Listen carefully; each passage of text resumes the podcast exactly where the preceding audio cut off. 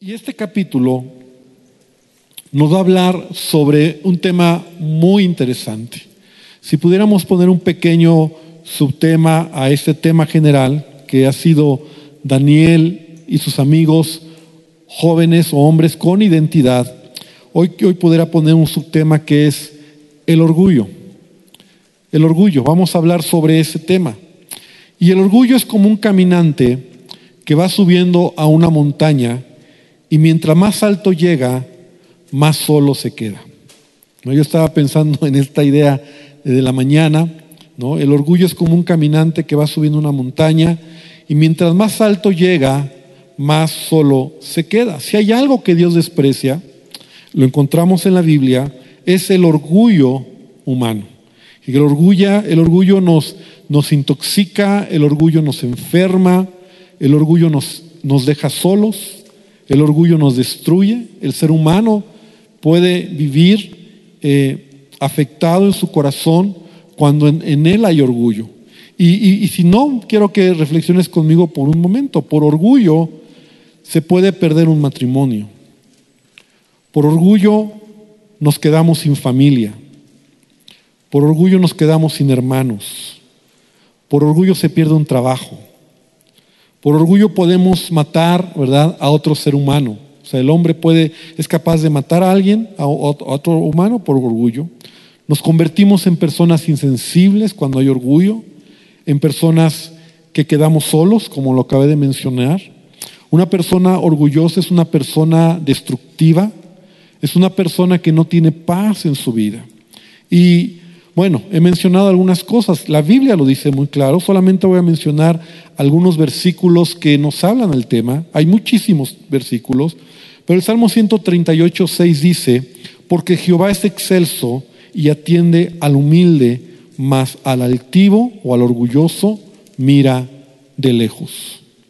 Santiago capítulo 4, versículo 6 dice, pero Él da mayor gracia, por esto dice, Dios resiste, Dios resiste a los soberbios y da gracia a los humildes. Y es la, con, lo opuesto, ¿verdad? Como Dios aborrece, Dios está lejos del orgulloso, pero el que tiene un corazón humilde, Dios le ama, lo acepta. Primero de Pedro capítulo 5, versículo 5 y versículo 6, y perdón que lo estoy leyendo rápido, ¿verdad? pero hay mucho que vamos a ver hoy. Dice primera de Pedro 5, 5 y 6. Igualmente, jóvenes, están sujetos a los ancianos, todos sumisos unos a otros, revestidos de humildad. Porque Dios, nuevamente dice aquí Pedro, resiste a los soberbios, a los orgullosos, y da gracia a los humildes. Humillaos, pues, bajo la poderosa mano de Dios, para que los exalte cuando fuere tiempo. Y una más, Proverbios 21.4 dice, altivez de ojos y orgullo de corazón y pensamiento de impíos son pecado. Entonces Dios, ¿verdad? Dios aborrece al hombre, al ser humano que es orgulloso. Ahora, entrando ya en el capítulo número 4, y como yo lo he explicado, a lo mejor vale la pena recordar algunas cosas que he compartido, los primeros seis capítulos son seis historias de, en el libro de Daniel diferentes. Cada capítulo contiene una historia diferente. Ya hablamos tres historias, ¿verdad?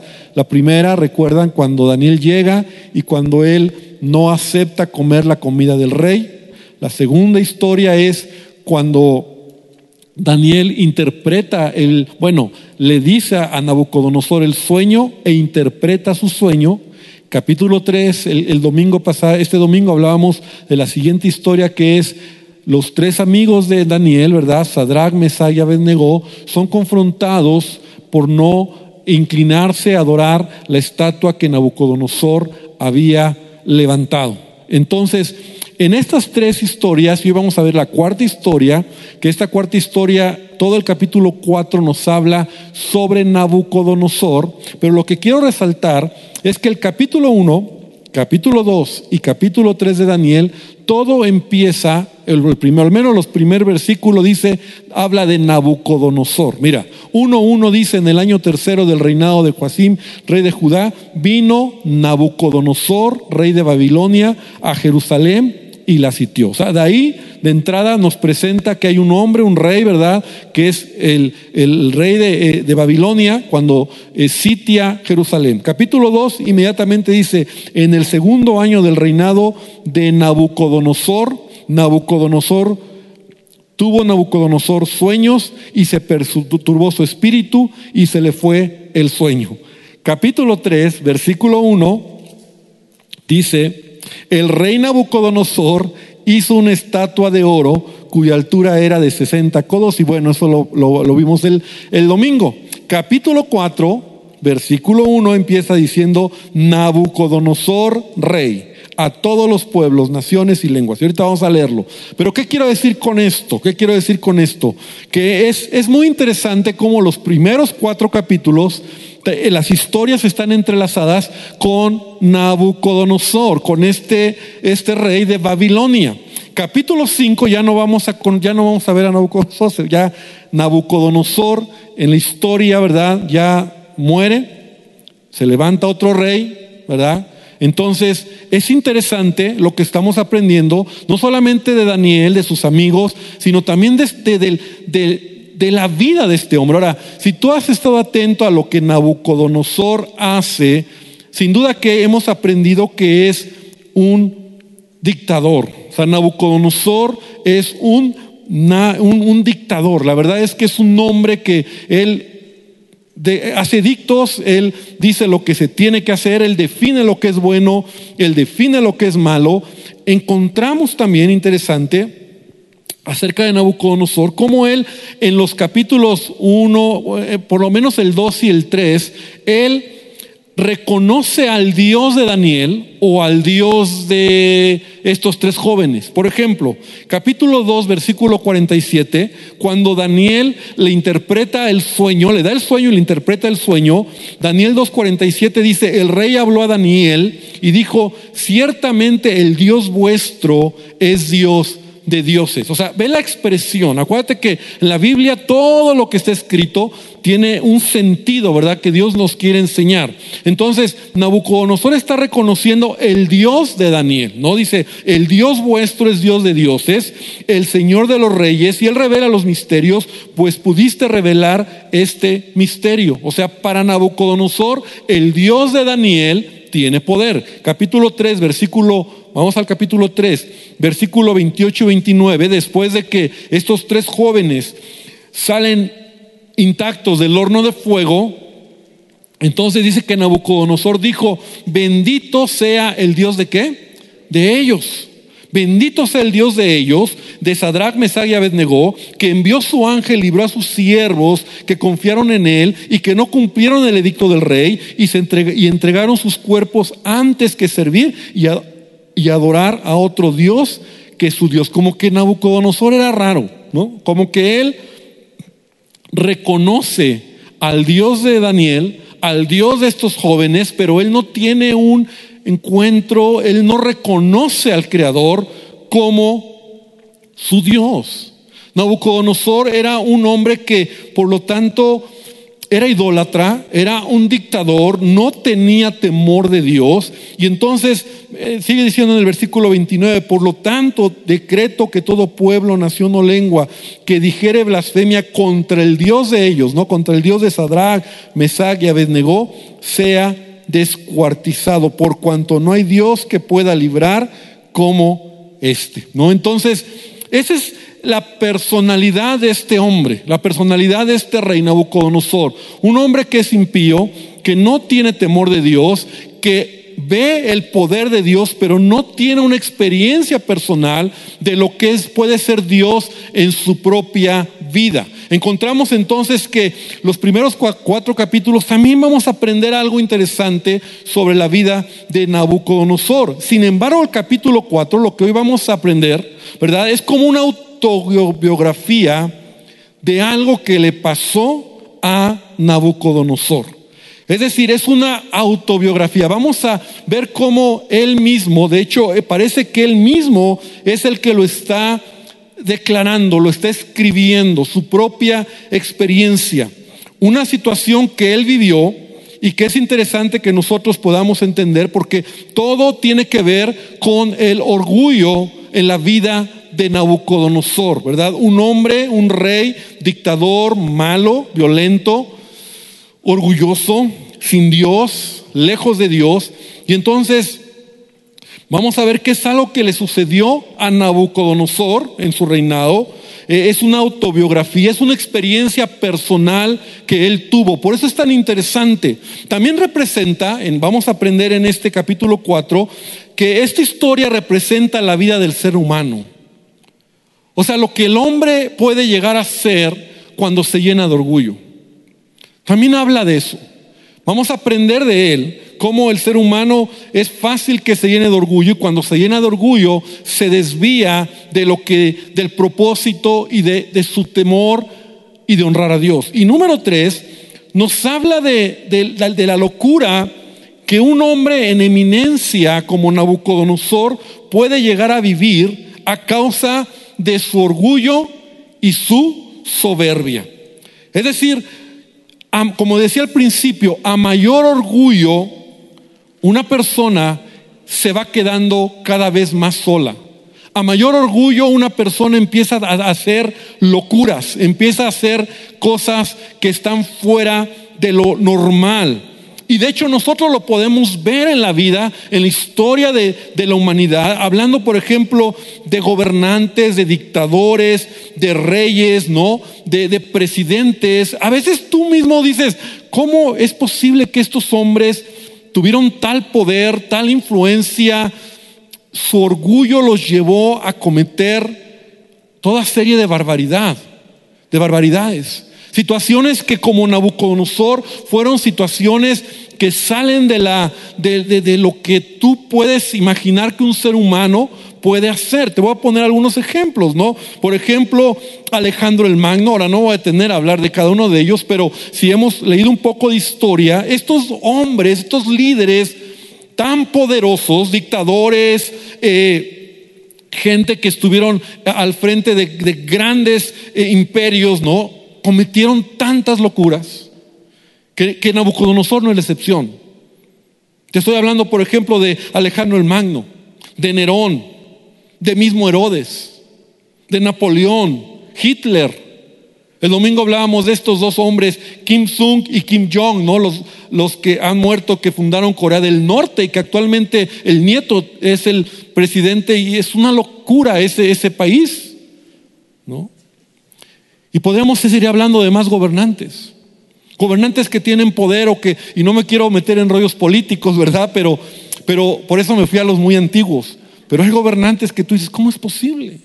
Su orgullo les deja, o sea, todos lo ven menos ellos. Y a lo mejor si me meto pienso en alguno, por ejemplo, Hugo Chávez, ¿no? Nicolás Maduro. O sea, hombres que están mal. Y que tú dices, ¿cómo es posible? Son gente que es dictadora, gente que, que, la vida la ven totalmente mal, o sea, pero es, ¿cuál es la raíz de, esas, de ese comportamiento? El orgullo, el orgullo. Como vamos a aprender entonces nosotros, este, esta enseñanza es muy interesante porque, porque en Nabucodonosor vamos a aprender cómo él tiene una, como te decía, una experiencia personal. Hasta este punto Nabucodonosor solamente es el, para él Dios es el Dios de Daniel, es el Dios de, de Sadrach, Mesach y Abednego, pero sabes, Dios siempre va a tratar con el corazón del hombre, para que el hombre pueda conocer, conocerle a Él sea, no, se trata como, como muchas veces nosotros podríamos pensar, es el Dios de mis padres, ¿no? O es el Dios, o yo vengo a la iglesia porque es el Dios de mi esposo, de mi esposa, ¿no? O sea, no, Dios quiere tener una relación con cada uno de nosotros. Dios se quiere acercar a nosotros. Dios quiere que tú tengas una experiencia personal del amor y de la misericordia de Dios. No es lo que yo heredé o porque mis papás vienen a la iglesia o son cristianos, pues yo también no, tengo que tener una experiencia personal porque así es Dios. Jamás será como de manera lejana. Dios quiere acercarse a cada uno de nosotros. Entonces, nosotros vemos cómo, cómo es, es, es, es Dios en este caso el que va a hablar en la vida de Nabucodonosor. Entonces yo quiero que podamos ahora sí entrar aquí al capítulo 4, todo, después de toda esta, que es importante entender esta introducción. Los primeros versículos entonces dicen Nabucodonosor, rey, y bajo este entendido vamos leyendo y ayúdame en tu Biblia o lo estás leyendo aquí atrás a poder ir entendiendo y poniendo atención a lo que estamos leyendo. A todos los pueblos, naciones y lenguas que moran en la tierra, en toda la tierra, paz o sea multiplicada. Conviene que yo, es Nabucodonosor quien lo dice, declare las señales y milagros que el Dios Altísimo ha hecho conmigo. Cuán grandes son sus señales y cuán potentes sus maravillas. Su reino, reino sempiterno, y su señorío de generación en generación. Yo, Nabucodonosor, estaba tranquilo en mi casa y floreciente en mi palacio. Y vi un sueño que me espantó y tendido en cama, las imaginaciones y visiones de mi cabeza me turbaron. Por esto mandé que vinieran delante de mí todos los sabios de Babilonia para que me mostrasen la interpretación del sueño. Y vinieron magos, astrólogos, caldeos y adivinos, y les dije el sueño, pero no me pudieron mostrar su interpretación, hasta que entró delante de mí Daniel, cuyo nombre es Belsasar, como el nombre de mi Dios. Eso es interesante. Fíjate, el, Daniel, el nombre que tenía, era el nombre de un Dios, de un ídolo, ¿verdad? De, de Babilonia, como el nombre de mi Dios y en quien mora el espíritu de los dioses santos. Entonces vamos a ver que este es otro sueño diferente al del capítulo 2, ¿no? Es un sueño diferente que también lo alteró a Nabucodonosor, como que de él soñaba mucho. Ahora, es importante recordar que, que esta cultura persia, Babilonia, era una cultura muy supersticiosa, era una cultura que incluso los sueños era parte de cómo ellos dirigían sus vidas, ¿no? Algo así como, como el horóscopo, ¿no?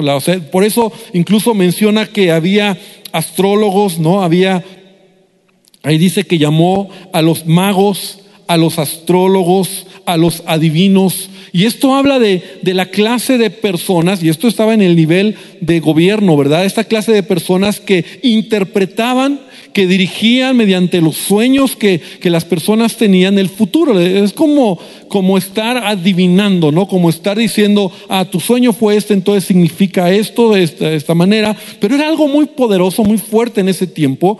Y entonces Dios va a hablarle a Nabucodonosor, esto es interesante, de esta manera. O sea, ¿quién va a escuchar un hombre como Nabucodonosor, como vamos a ver, tan orgulloso? ¿A quién le va a escuchar él? ¿A quién va a oír? Si aún ni a Daniel ha escuchado, si aún ni a los amigos de Daniel ha escuchado, entonces es Dios mismo el que le va a hablar de esta manera. A un rey que Dios no le importa, que su, incluso su orgullo humano le hacía creer que él era Dios, con D minúscula, ¿verdad? Que él era el soberano y nadie más arriba de él. De tal manera que es Dios quien le habla y entonces él tiene un sueño que le perturba. Él tiene un sueño que no lo deja entonces ya estar en paz y llama, como ya vimos, a la gente que le interprete. No se pone tan loco, ¿verdad? Como en el capítulo 2, cuando eh, se pone muy mal, en donde dice, no solo no les digo el sueño, se me olvidó, quiero que me digan el sueño y la interpretación y si no, los voy a matar. Pero en, este capítulo simplemente está pidiendo interpretación de un segundo sueño. Ahora, es interesante que entonces Daniel se presenta delante de Nabucodonosor para interpretar por segunda vez este sueño. No, porque como decía al principio, eh, miércoles atrás, siempre hemos eh, recordado a José como José el soñador, ¿no? Cuando interpreta sueños. Bueno, interpretó varios sueños cuando fue el del copero, el del panadero y el de Faraón. Y aquí también vemos a un Daniel que está interpretando por segunda ocasión un sueño a Nabucodonosor. Entonces, versículo número 10, voy a ir brincando algunos versículos. Entonces dice, estas fueron las visiones. O le está contando a Daniel cuál fue el sueño. Las visiones de mi cabeza mientras estaba en mi cama. Me parecía ver en medio de la tierra un árbol cuya altura era grande y crecía este árbol y se hacía fuerte y su copa llegaba hasta el cielo y se le alcanzaba a ver desde todos los confines de la tierra. Su follaje era hermoso, su fruto abundante y había en él alimento para todos y debajo de él se ponían a la sombra las bestias del campo y en sus ramas hacían morada las aves del cielo y se mantenía de él toda carne, ¿no? Hasta ahí. Yo creo que aún nosotros sin, sin mucha interpretación podemos decir, bueno, este sueño está hablando de algo importante, de un árbol. Y en la Biblia es importante mencionarlo, cuando se habla en este caso de un árbol así de grande, se refiere, representa una nación, como es el caso y lo vamos a ver de Babilonia. No solamente es la única vez donde en la Biblia encontramos que una nación es representada como un árbol grande y frondoso. También en Salmo 1.3, cuando se habla de un árbol plantado, como el, el, hombre, ¿verdad? El ser humano se representa como un árbol plantado junto a aguas de reposo. Y yo no sé si a ti te pareció también cuando estábamos leyendo recordar la parábola, ahora que estamos estudiando las parábolas, la parábola de la semilla de mostaza, que el reino de Dios es como un grano de mostaza que crece y se hace un árbol grande, que vienen las aves del cielo y hacen nido en sus ramas, que en este caso habla de lo que es el reino de Dios. Entonces, eh, la interpretación depende, ¿verdad?, del contexto en el que vamos a estar nosotros estudiando, que en este caso se refiere a Babilonia. Babilonia es esta nación, como este árbol que ha crecido, frondoso, que ha llegado, que, ha sido tan, tan alto, ¿verdad?, que es visto por todos y que incluso todas las naciones que alrededor estaban sometidas bajo este imperio. Y yo traje unas fotografías que obviamente son unas pinturas, no son fotografías, pero es la idea de algunos eh, historiadores de lo majestuoso que era esta nación Babilonia. Y no sé si me pueden ayudar a ponerlas de favor, para que tú puedas ver la idea más o menos ay, de lo que era esta, de este imperio, ¿verdad? Tan poderoso, tan majestuoso, se dice que Babilonia estaba rodeada por murallas tan altas, tan grandes, ¿verdad? Que eran miles de kilómetros los que rodeaban esta poderosísima nación que Nabucodonosor había establecido. La siguiente imagen, si me la ponen, esta es otra perspectiva, son maquetas obviamente, pero esta es la idea de lo que era Babilonia. Entonces imagínate el orgullo de este hombre que todo lo que se conocía como eh, tierra, ¿no? En ese tiempo, ¿verdad? Las naciones alrededor habían sido conquistadas por Nabucodonosor, aún Jerusalén, ¿no? Al pueblo de Israel, todo había sido conquistado por él. La siguiente, de favor.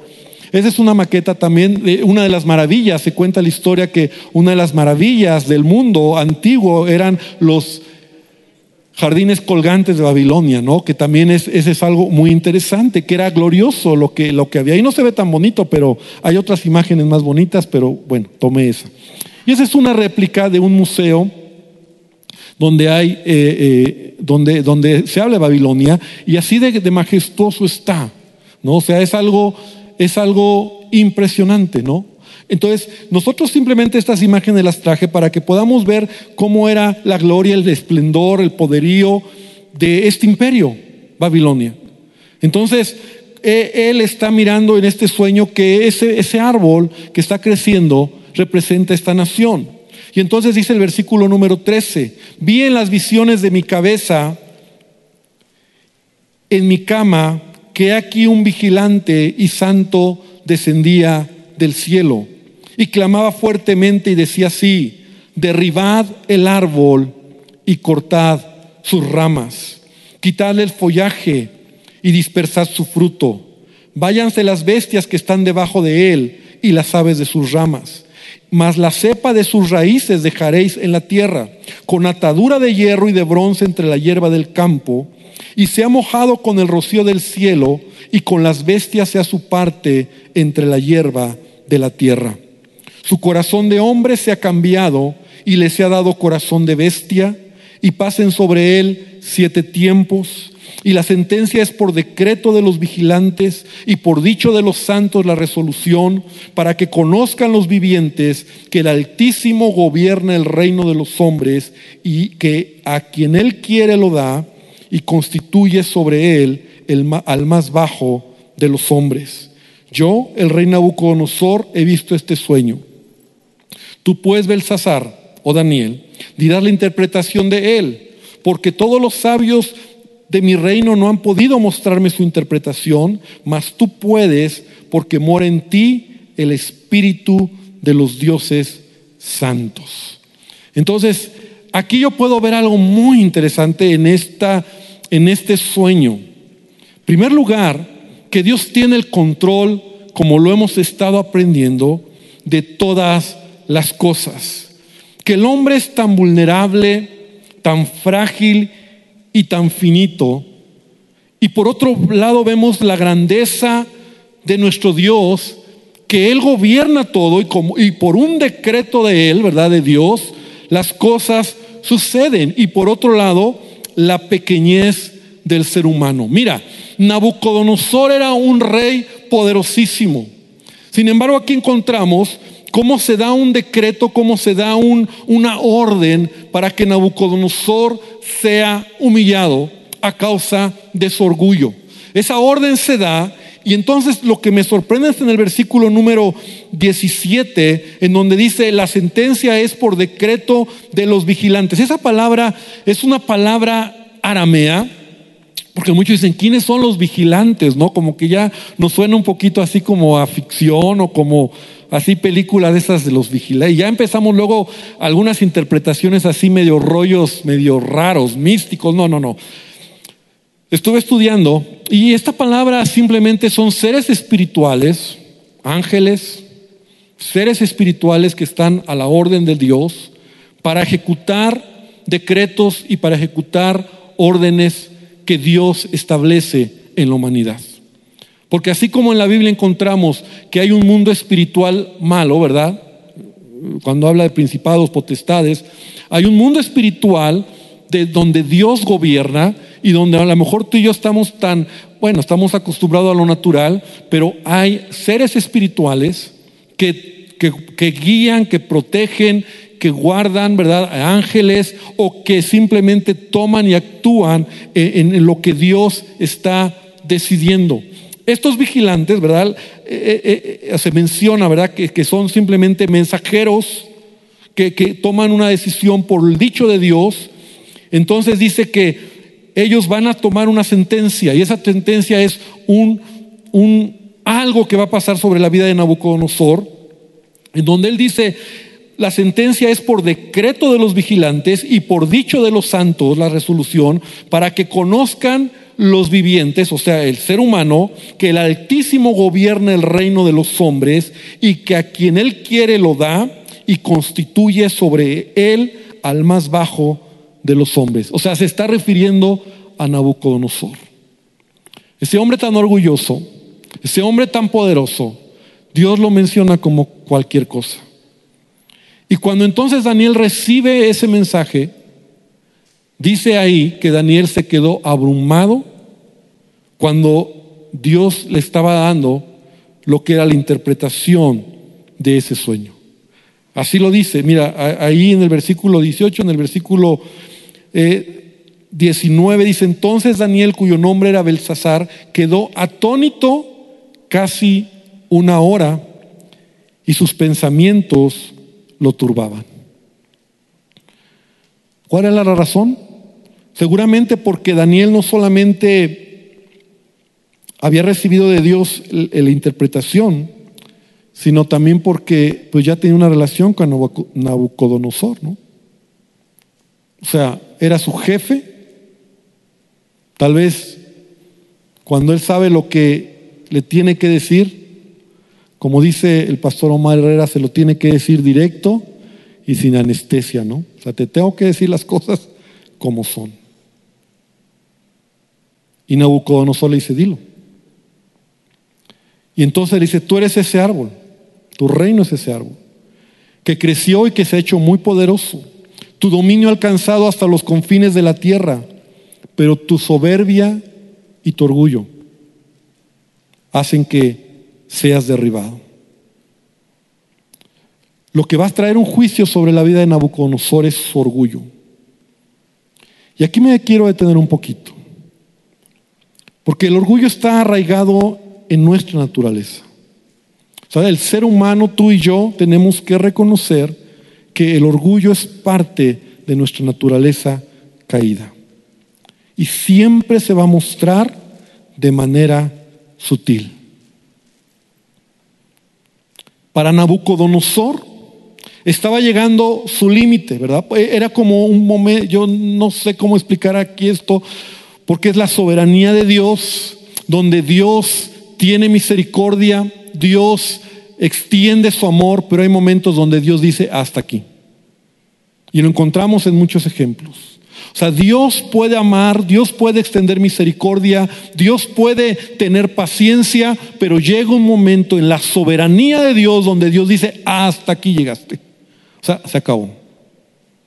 Y por poner algún ejemplo, Sansón, hasta aquí llegaste. O sea, llega un momento en donde así sucede. Yo mismo lo he vivido, lo he visto en mi vida ministerial, ¿verdad? Donde a veces tú dices, hasta ahí, ¿por qué? Hasta ahí llegó esa persona.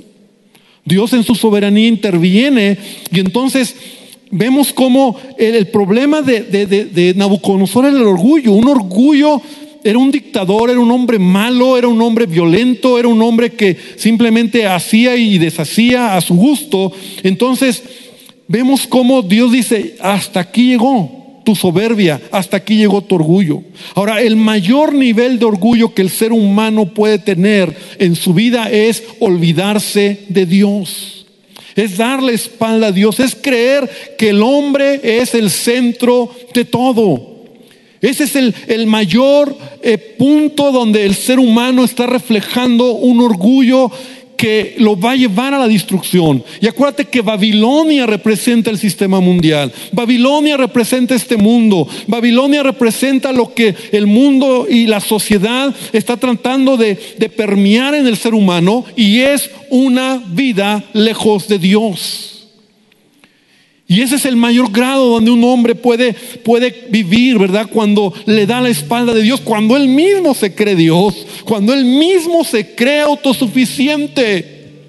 Somos tan vulnerables, somos tan finitos, somos tan débiles comparados con lo que es la creación del mundo. Y cuando tú alcanzas a mirar todo lo que Dios ha creado, lo, impresionante que, que la misericordia de Dios nos mantiene en esta tierra con vida, ¿Cómo puede ser que el orgullo del hombre le haga creer que el hombre es el centro de todas las cosas? Y entonces por eso Pablo en Romanos capítulo 1, versículo 21 dice, hablando del orgullo del ser humano, dice, pues habiendo conocido a Dios, no le glorificaron como a Dios, ni le dieron gracias, sino que se envanecieron en sus razonamientos y su necio corazón fue entenebrecido. Profesando ser sabios, se hicieron necios. Y eso es el corazón del ser humano. Cuando el hombre se olvida de Dios, cuando el hombre le da la espalda a Dios, cuando el hombre siente que Él es Dios con D minúscula, ¿verdad? En ese momento es el mayor grado de orgullo, de soberbia que el hombre puede tener. Y de ahí para abajo hay muchos niveles de orgullo. Deuteronomio 8:17. Dios ya le decía al pueblo de Israel, cuidado, cuidado y digas en tu corazón, mi poder y la fuerza de mi mano me han traído esta riqueza. Sino acuérdate de Jehová tu Dios, porque Él te da poder para hacer las riquezas, a fin de confirmar su pacto que juró a tus padres, como no en este día. O sea, no creas que es tu poder, porque el orgullo nos puede, nos puede hacer creer que es nuestra manera, es que yo lo logré. Es, un hilo tan delgado donde el corazón del hombre se puede ensoberbecer, enorgullecer y creerte, ¿verdad? Que, que tienes. Por eso, eh, por eso tenemos que entender que, que Nabucodonosor llegó a un punto donde Dios está diciendo, hasta aquí llegó. Hasta aquí llegó tu, orgullo. Y como las paredes del orgullo son tan altas y anchas y no se puede ver al otro lado, porque así es el orgullo, son como paredes tan altas y tan anchas que te impiden ver al otro lado, porque normalmente el que es orgulloso no lo ve, el que es orgulloso no lo acepta, el que es orgulloso no quiere cambiar. Entonces, aunque Daniel le da una exhortación, un consejo a Nabucodonosor, a su amigo, a su jefe, al líder que tenía en ese momento Daniel, que a lo mejor en el fondo Daniel amaba a Nabucodonosor, simplemente Nabucodonosor no hizo, no hizo caso al consejo de Daniel. Lo vemos en el versículo 27. Y en este versículo lo voy a leer en la nueva traducción viviente, porque me gustó como dice. Y dice, Rey Nabucodonosor, por favor acepte mi consejo. Deje de pecar y haga lo correcto.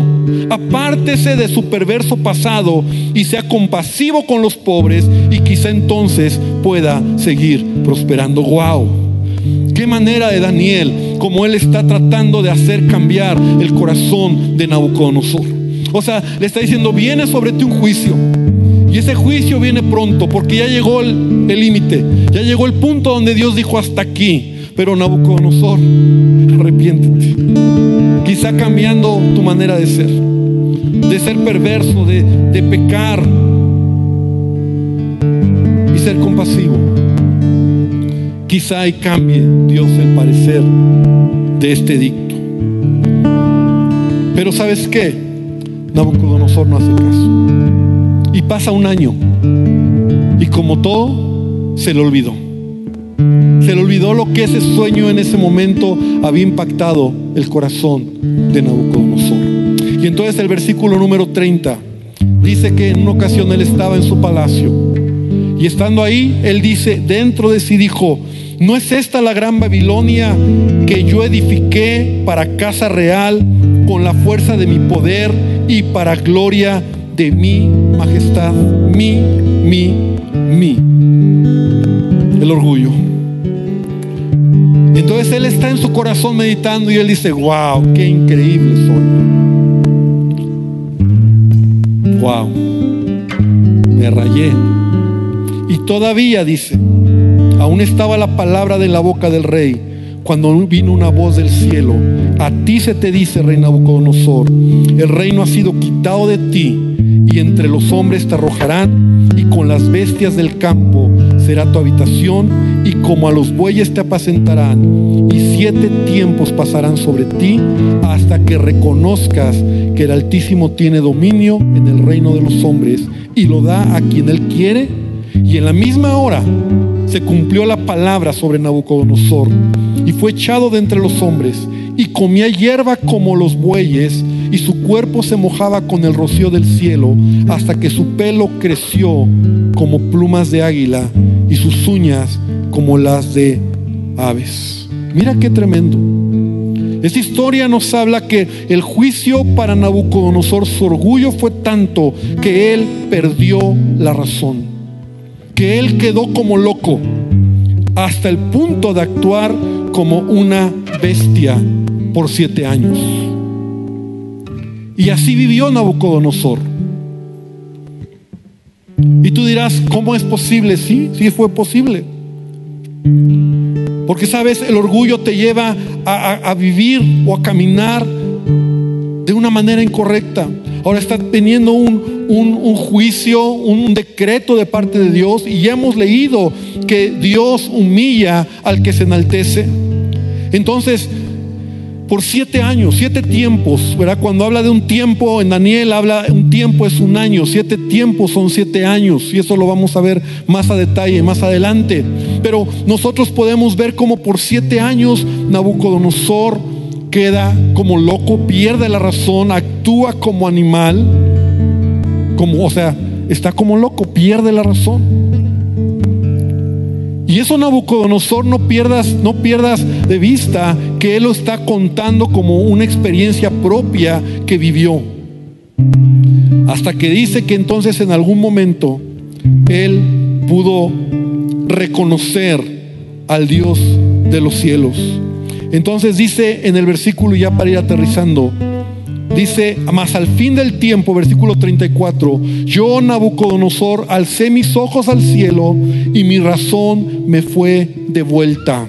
Y bendije al Altísimo y alabé y glorifiqué al que vive para siempre, cuyo dominio es sempiterno y su reino por todas las edades. Amén. Aquí podemos ver ahora un hombre que ha sido transformado por una experiencia que Dios permite, que es humillado y que en ese momento o en esos años, no en ese tiempo, él tuvo que aprender una lección muy difícil. Porque aunque Dios preservó el reino, como lo leíamos, aunque Dios le guardó, aunque Él regresó, ¿verdad? Dice que, eh, que después de esto, en algún momento Él tuvo entendimiento de lo que estaba pasando y Él se arrepintió, ¿no? Encontramos en la Biblia casos así, hombres, mujeres que en momentos de crisis, en momentos de angustia, ¿verdad? Un clamor a Dios, un ten misericordia de mí, Señor, eh, acuérdate de mí, un Jonás que clama desde, desde la muerte, en donde le está pidiendo ayuda a Dios y Dios es bueno, Dios es misericordioso, porque Dios no quiere que nadie se pierda. Y fue lo que le pasó a Nabucodonosor. Un hombre que reconoce en ese momento y cuando él regresa, la razón le es vuelta, ¿verdad?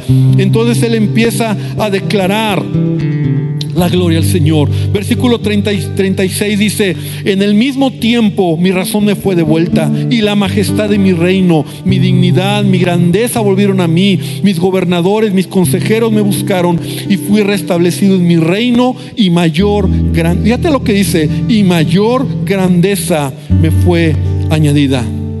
Pero cerremos con el versículo 37, porque es una autobiografía de, Nabucodonosor. Capítulo 1, versículo 1 empieza Nabucodonosor glorificando al Señor y termina, ahora yo Nabucodonosor alabo, engrandezco y glorifico al Rey del cielo, porque todas sus obras son verdaderas y sus caminos justos y él puede humillar a los que andan con soberbia. Amén. Da un aplauso fuerte a nuestro Dios. Lección, lección aprendida. Pero hermano, hay dos maneras de aprender en la vida. Por la buena y por la mala. Hay dos maneras de aprender en la vida. Por la buena y por la mala. El camino corto y el camino largo. Y Nabucodonosor aprendió por la mala. Por eso lo opuesto al orgullo es el amor y el perdón. Amén. Hay un pensamiento que dice, cuando el orgullo grita, el amor calla. ¿Tú quieres realmente saber o, o medir si tu corazón hay orgullo? Mide cuánto amas, cuánto perdonas, porque eso habla de un corazón humilde. André Murray decía, el orgullo debe morir en ti o nada del cielo podrá vivir en ti. Y me gustó. El orgullo debe morir en ti o nada del cielo podrá vivir en ti. Y yo creo que es una lección que tú y yo tenemos que aprender. Nabucodonosor aprende una lección. Al final glorifica al Señor. Yo es lo último que vemos de la vida de Nabucodonosor. Hasta ahí se acabó la historia de Nabucodonosor, ¿verdad? Vamos a seguir hablando mucho, mucho, mucho todavía de Daniel y sus amigos. Pero yo quiero que esta noche podamos reflexionar nosotros en nuestro corazón. Porque a veces el orgullo nos puede destruir, el orgullo nos puede, nos puede hacer perder mucho tiempo. El orgullo puede hacer que perdamos nuestras relaciones. Como te decía en un principio, el orgullo puede hacer que nuestro matrimonio, nuestra familia se vaya lejos por orgullo. Por eso Dios dice en, eh, eh, su palabra, Jeremías 9:23 dice, así ha dicho el Señor, no se alabe el sabio en su sabiduría, ni en su valentía se alabe el valiente, ni el rico se alabe en sus riquezas, mas alábese en esto el que se haya de alabar, en entenderme y conocerme, que yo soy el Señor, que hago misericordia, juicio y justicia en la tierra, porque estas cosas me agradan, dice el Señor. Amén. Y yo quiero cerrar hoy pidiéndote que inclines tu cabeza y que esta palabra que he leído al final, Jeremías 9, 23 y 24, pueda ser para nosotros una realidad. Si en algo tú te sientes o te has de sentir o te vas a sentir orgulloso, si en algo tú tienes que reconocer algo que tienes que te ha sido dado, es poner a Dios en tu vida. Es reconocer que necesitamos de Él.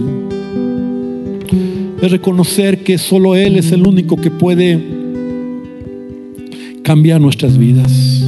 Y a un amigo que estás aquí o escuchándonos desde tu casa o desde algún dispositivo, yo quiero decirte que esta palabra también es para ti. Porque algo que Dios aborrece es el orgullo. Y el mayor pecado de orgullo del hombre es que el hombre viva lejos de Dios, que se haya olvidado de su Creador, que crea que solo Él puede tomar el control de su vida y puede lograr hacer o hacer las cosas a su manera. Y hoy tú puedes tener la oportunidad de decirle a Dios, de venir a Jesucristo y decirle, Jesús, perdóname, perdóname por todo orgullo. Perdóname por toda soberbia. Perdóname, Señor, porque tal vez en mi vida diaria, en mis acciones, sin darme cuenta o con intención, Señor, hay orgullo en mi corazón.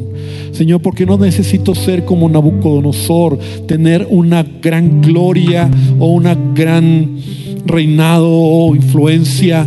Señor, el orgullo se oculta de manera muy sutil en el corazón del ser humano. El hecho de caminar a nuestra manera, el hecho de hacer las cosas a nuestra manera, el hecho de no tomar el consejo de Dios nos habla de un, de un corazón orgulloso. El hecho de no ser sensibles a lo que Dios nos pide.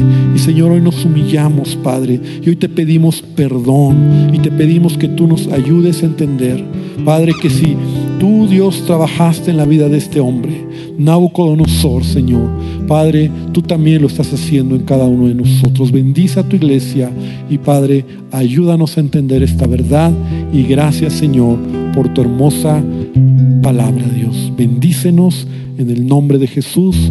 Amén y amén. Gloria a Dios. Pues que el Señor te bendiga, hermano. Dale un aplauso fuerte a nuestro Dios. Que Dios te bendiga.